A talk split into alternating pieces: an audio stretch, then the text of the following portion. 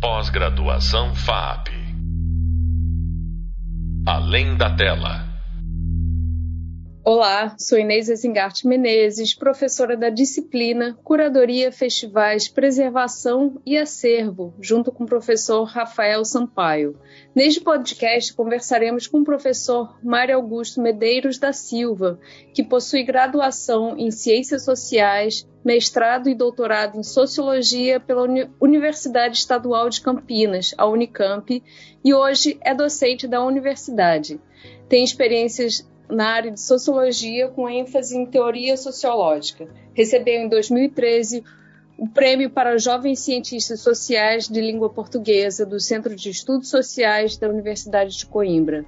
Mário, seja bem-vindo. É uma honra recebê-lo para encerrar a série de conversas da disciplina de Curadoria, Festivais e Preservação e Acervo. Tivemos aqui profissionais que atuam diretamente na preservação audiovisual, ou na curadoria audiovisual, e sua atuação diverge um pouco da atuação dos demais convidados.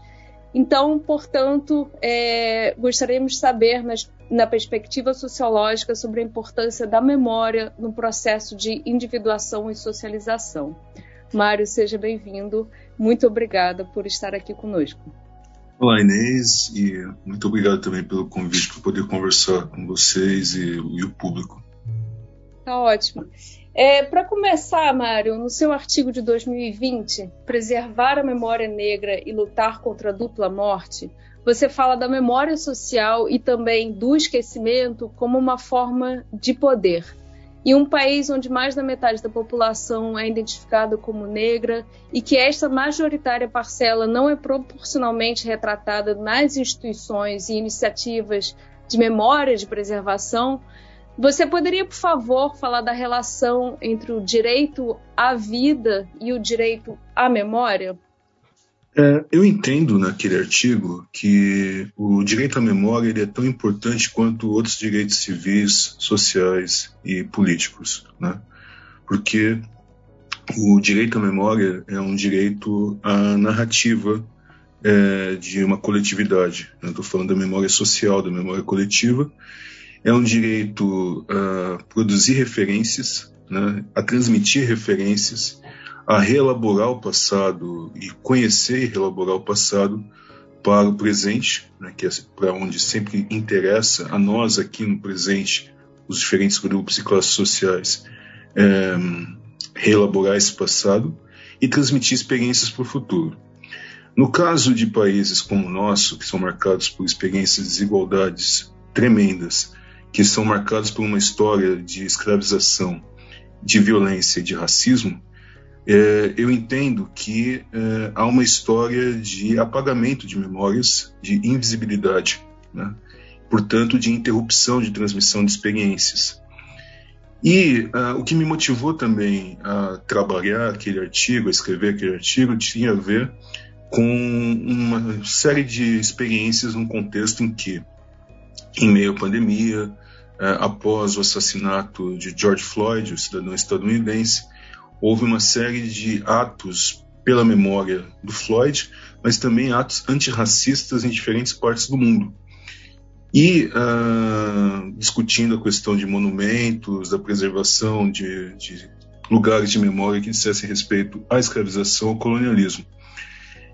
Uh, a ideia de dupla morte nesse sentido tem a ver com o fato de que as pessoas negras no Brasil, mas não só, eu argumento que elas morrem pelo menos duas vezes. Né? É, a primeira morte é a morte física, né? e geralmente de forma violenta estão aí os índices oficiais é, de censos, de mapa da violência, etc. Mas há uma segunda morte, pelo menos, que eu argumento, que diz respeito à morte da memória. Então, é, é muito comum quando há o assassinato de pessoas negras, quando há mortes de pessoas negras no nosso país, que nós nos perguntemos, infelizmente, se estava no lugar certo, no lugar errado, na hora errada, se tinha alguma associação com algum tipo de crime, né, se era um indivíduo criminoso, ou ainda é, se aquele era um corpo que deveria morrer, né? É, se maculando, digamos, a experiência daquela pessoa em vida. Então, é nesse sentido, o direito à memória é um direito tão fundamental quanto o direito à vida, na minha opinião. Obrigada. Você tocou vários pontos importantes, né, de, de se pensar na, na memória, na individualização, na sociabilização. É, e é interessante que, ao, ao mesmo tempo que é, diversas comunidades nos Estados Unidos, mas também Inglaterra, até mesmo Bélgica e também Equador estavam colocando estátuas abaixo, a gente passou pela uma manifestação de um grupo é, tacando fogo no, na estátua do Borba Gato, né, que é, é um símbolo uh, cultural, social de São Paulo, que representa tanto é, o que, que, foi essa loucura de criar uma cidade, mas também de opressão, dizimação de povos originários. É, é, a gente sabe também que, que os bandeirantes fizeram também a, a sua adentrar o país, mas também estuprando e, exatamente. E, então a gente, é, ao mesmo tempo que a gente pode ver, testemunhar essa, esse questionamento dos símbolos de poder, né? A gente aqui, é, no caso, em São Paulo, teve essa tentativa fracassada.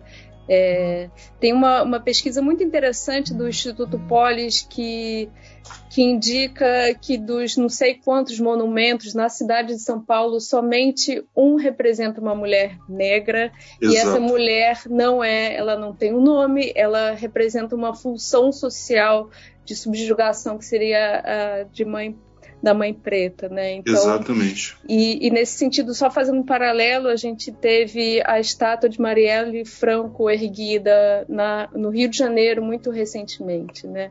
Exato. É, então, é, se nos aprofundando um pouco mais dessa discussão, é, em paralelo com algo que temos da, da disciplina no Hub Leitura, é, nós citamos a destruição de documentos sobre as origens e o comércio de vidas humanas escravizadas, que foi feita após um despacho em, de 1890 do então ministro Rui Barbosa, sob a justificativa de destruir os vestígios, abre aspas aqui, que mancharam a honra da pátria, né? que a, uhum. a escravidão teria sido é, teria manchado, né?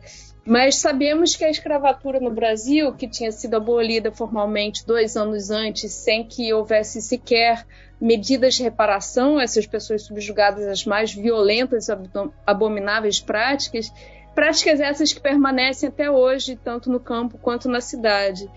É, então, um desdobramento dessa pergunta anterior, de que forma você analisa a relação entre a violência perpetrada pela destruição desses documentos e as violências sofridas pela população negra hoje? Obrigada. Eu acho que uh, as coisas se conectam, inclusive naquilo que você mencionava sobre a ação do coletivo, que se eu não estiver enganado chama Revolução Periférica, que colocou fogo na, na estátua do Borba Gato. Elas se conectam no seguinte sentido. A tentativa de destruição dos documentos da escravidão, com essa história de apagar a mancha da escravidão no gabinete Rui Barbosa, ela ela é conhecida e notória, e eu acho que ela está dentro da lógica da violência e do racismo que perpetuou no Brasil desde 1500, desde 1532, quando começaram a aparecer, a serem trazidos para cá africanos e africanas escravizados. Né? Porém, o que é, isso é uma ação violenta, porque na verdade acabou isentando os senhores de proprietários de terras, proprietários de indenizar os escravizados, os libertos, enfim, seus descendentes. Mas isso não significou a impossibilidade de conhecer a história dessas pessoas, né, desses libertos, desses escravizados, os seus descendentes, porque tem diferentes fontes possíveis que historiadores, cientistas sociais pesquisam. Né?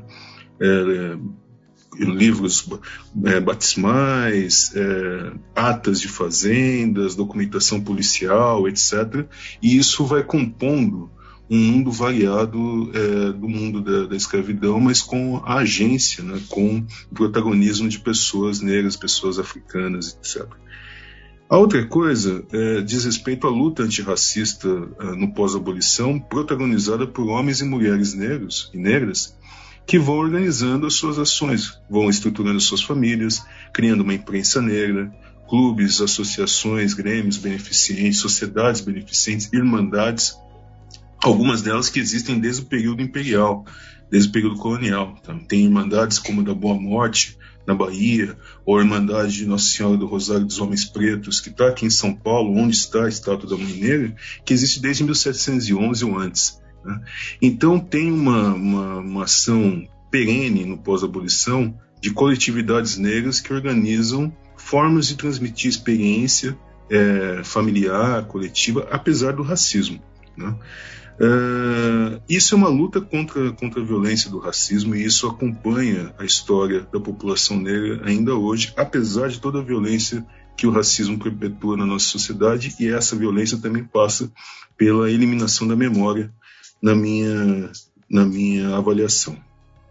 É muito importante é, levantar essas, esses locais de, e, e fontes de, uh, de memória, né, de, de transmissão de, de informação. É, a gente chamou a atenção aqui da destruição desses documentos pelo Estado, né? Então isso é isso tem um poder simbólico tremendo, assim. E a gente discute muito é, de que forma o Estado é, gera cria esses mecanismos de, de, de identificação, é, de que forma ele seleciona e cria uma, uma história oficial, né? E de certa é. forma esses, esses documentos, mas de fato muito importante. E aí a gente pensando nessa, nesses polos de, de formação, esses polos de cultura, a gente teve uma mudança tremenda com o digital, né? Que foi, sem dúvida alguma, uma revolução em, em termos de criação e, e, e, acesso à informação, ao conhecimento e audiovisual, que é aquilo, então, o foco dessa disciplina. É, então, você poderia, por favor, é, comentar essa relação entre o advento do digital e a proliferação de conteúdos produzidos pela população negra?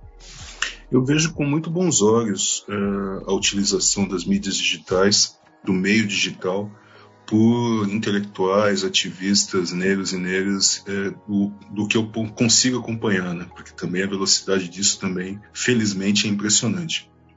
Se a gente pensar em alguns podcasts como Alma Preta, Papo Preto, Vidas Negras Importam, ou jornais contemporâneos da imprensa negra como o Coletivo Menelik Segundo Ato, o Projeto Quirino, enfim, entre outros, eu acho que é uma geração é, que está se apropriando é, do meio digital para construir outras referências né? é, e recuperar também referências de uma longa história de ativismo, de uma longa história é, de, de, luta antirracista no Brasil e não só, é, e transmitindo e conseguindo fazer isso no, num diálogo com, com o contemporâneo, com o tempo presente. Gosto de todos eles, gosto do, do, do podcast do Mano Brown, Mano a Mano, que eu acho que também é um, é um fenômeno. Um outro fenômeno que me toca bastante é são aqueles booktubers, né, instagramers que também estão dedicados à literatura negra, à produção artística negra, a impressões de Maria, Camila e seus livros, é, uma leitura negra, entre outros. Né? E eu acho que eles fazem parte de uma longa história da imprensa negra que existe no, no nosso país desde o século XIX, pelo menos, uma longa história é, de organizações de, intelectuais negros, e não por acaso eles acabam recuperando essa história, fazendo referências ao movimento negro unificado, à Frente Negra Brasileira, a Guilherme 10, Instituto da Mulher Negra, organizações de mulheres negras, a Lélia Gonzalez, a Sueli Carneiro, enfim, acaba se criando uma, um fio da memória e que dialoga com o tempo presente, com uma nova geração que está aí imersa no mundo, no mundo digital. E desse mundo digital vai para uma memória analógica, digamos assim, né? para os livros, para as bibliotecas, para é, mais e mais conhecimento. Eu sou entusiasta deles e delas. Somos dois, então. É, que maravilha escutar tantas referências aqui. Muito generoso da sua parte compartilhar e espero que isso instigue uh, os, os alunos e as alunas dessa disciplina a conhecer um pouco mais. É, e aí aqui só uma reflexão rápida que o, na preservação audiovisual no Brasil a gente tem certos atrasos, é, tanto estruturais, a gente tem ausência de políticas, a gente tem desafios, é, digamos, técnicos, né, o que torna o digital um grande, um grande desafio. E aí eu é, aqui eu gostaria de, de é, torcer e também esperar poder participar em alguma iniciativa que, que de alguma forma abarque essa produção de conteúdo, né? Uhum. É, e, e, eu acho que a gente tem aí é, eu sou muito entusiasta do projeto Tainacan, que foi desenvolvido pela Universidade de Brasília e pelo Federal de Goiás, pela possibilidade de ser um repositório colaborativo, né? Você pode criar uma estrutura e, e pode ter é, uh, ter páginas para pessoas é, é, terceiras submeterem seus é, seus registros, né? Então fica aí uma uma ideia talvez, né? Uhum. E, e, essa ideia ela tá, é, ela puxa então a, a nossa quarta e última pergunta, é, uhum. que na, enfim, na perspectiva da preservação audiovisual, as instituições de memória reproduzem a marginalização de direitos sociais, né, como a gente já, já falou, tanto nas suas práticas de aquisição e acesso. Então, para a gente pensar é, na emancipação e autonomia, a gente tem que pensar nesses núcleos independentes de memória. Então, eu gostaria de saber de você, professor, na perspectiva acadêmica, como é que você vislumbra essa possibilidade? Eu acho desejável que haja, que existam núcleos independentes de memória que sejam protagonizados por é, pessoas negras, no caso, a gente está falando aqui da preservação da memória negra, por pessoas negras. É, mas eu acho desejável, mas eu acho que isso também precisa ser lido em uma outra chave. Preservar é caro. Né? Eu sou diretor de um, de um arquivo público, né, de um, arquivo Edgar Lowenroth, um arquivo de história social que está na Unicamp, e a gente tem desenvolvido nos últimos três anos um projeto de preservação da memória de é, movimentos negros da década de 70 para cá. Preservar é muito caro, né? E é um é custoso, especialmente quando a gente está falando de mídias, e aí é, como fita cassete, fita VHS, é, é, cartazes, banners, enfim, é, filmes, latas, rolos de filme, mesmo até CD, DVD, isso tem um custo muito grande para os indivíduos, para os coletivos. Né? Então, de outro lado, embora seja desejável que haja é, núcleos independentes, a gente não pode isentar as instituições públicas e também as instituições privadas da sua responsabilidade com a luta antirracista. Né? Num certo momento da nossa conversa, a gente estava falando sobre a quantidade de monumentos públicos e lugares de memória dedicados à população negra em São Paulo. Antes do ato da queima da estátua do Borba Gato, havia no máximo dois ou três. Né? A estátua do, do, do Pai Sandu, dedicada à Mãe Preta, a estátua no Lago do Arocho, dedicada a Luiz Gama, que foi um, um, um, algo erigido pela população negra em São Paulo, e o reconhecimento do, do, da, da, liberdade ali do Beco dos Aflitos, da Capela dos Aflitos, do Largo dos Enforcados.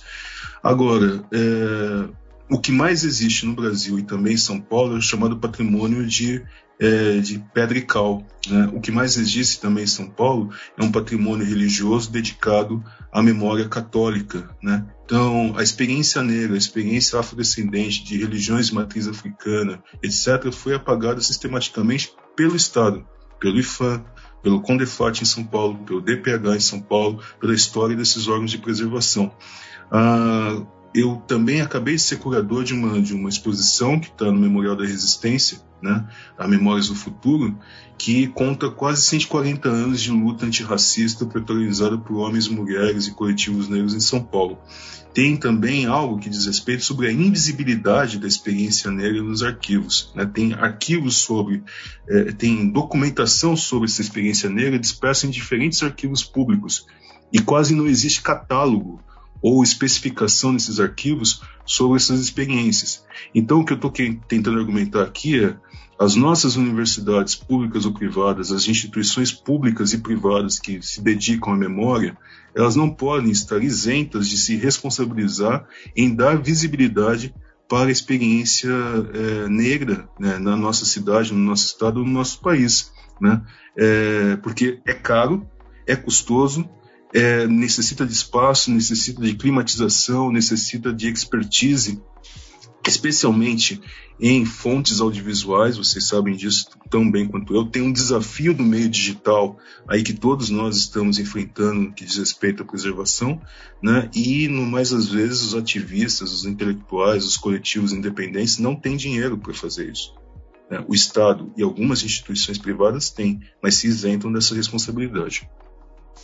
Sim, é, você tocou em muitos pontos importantes, né? Essa, essa questão da proliferação de formatos num arquivo de, de tanta importância que esse arquivo que parabéns, não sabia que você estava como diretor agora é, arquivo na Unicamp. Isso demonstra muito da necessidade de, uh, de recursos e políticas para viabilizar é, esses arquivos ao longo do tempo né, a gente sabe que é necessária a constância de ações em, torno desse acervo. Cada tipo de material tem sua especificidade técnica é, e a gente, enfim, tem um pouco da falácia da digitalização, né, de, de, de fazer, mas também sem, muitas vezes, sem é, dar conta da, desdobramentos a partir dessa digitalização.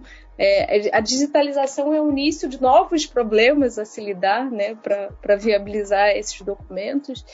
É, e, enfim, só um, uma, um adendo em relação ao espaço público na cidade de São Paulo é, é o trabalho do pessoal do Cartografia Negra. Sim. É um trabalho super importante. Você quer comentar? Não, é. eu, eu, eu, eu tô de acordo com você. E esse é um trabalho super importante de demonstrar os lugares de memória. E, tá uma, e hoje temos aí uma batalha importantíssima que está acontecendo na cidade de São Paulo em torno da questão do quilombo do Saracura, né? da estação Saracura Vai Vai. Quer dizer, daí a importância de você discutir lugares de memória, e a gente está falando de, de, lugares físicos, a gente nem Sim. tocou muito na questão do intangível, do imaterial. Né? É, um outro desafio também, que acho que tem a ver com a preservação audiovisual, que é caríssimo, é algo que é muito caro a experiência negra, que diz respeito à representação visual, à fotografia né? É, também o cinema, a, a gravação, enfim, é, tudo isso é, tem sido protagonizado e tem sido as, as, as, as pessoas, os intelectuais, os coletivos negros têm sido guardiões da memória, têm salvaguardado essa memória, mas ela é muito cara de ser preservada. Sim. A gente não pode se, se, estando em cargos, estando em instituições, não pode isentar é, essas instituições da sua responsabilidade. Claro, e inclusive dar espaço a pesquisadores para que estes possam ressignificar acervos e, e, a história, né? Exatamente. E eu acho que te, temos instituições que deveriam ter um papel de produzir recursos, guias e afins, né? Uma vez que da impossibilidade de é, é, salvaguardarem suas próprias é, é é, instituições, mas pelo menos de produzir conteúdos é, para que pessoas, indivíduos, coletivos possam, de alguma forma, lidar com, com esses acervos. Uhum. É, eu agradeço muito, a gente está chegando aqui ao final dessa conversa. É, eu parabenizo você pela sua atuação, por esse artigo que está sendo um, um, baita tapa na cara também da, dos próprios profissionais de preservação, né, que é, têm estado tão centrados em, em, seus próprios problemas, assim, que de alguma forma é, demoraram a entender a importância de sua atuação nessa luta é, anti, antirracista. É, então, te agradeço, Mário. Eu agradeço o convite de vocês. Para mim foi muito bacana conversar aqui com, sobre esse assunto que me interessa tanto. E muito obrigada. Então, é, estamos encerrando aqui essa conversa. É, nós buscamos abordar aqui no Hub Sonoro uma, um aprofundamento dos temas apresentados nos Hub Visual e o Hub de Leitura. É, conhecemos mais sobre o ofício da curadoria e da preservação, suas peculiaridades, definições, responsabilidades e intersecções. Conversamos com diferentes profissionais e pesquisadores, pesquisadoras sobre as realidades e práticas de curadoria e preservação no Brasil, trazendo diferentes perspectivas e aplicações práticas aos temas. É, tudo em diálogo com esses conteúdos de hub visual de leitura, e esperamos que tenham gostado. Bons estudos e até! Pós-graduação FAP Além da Tela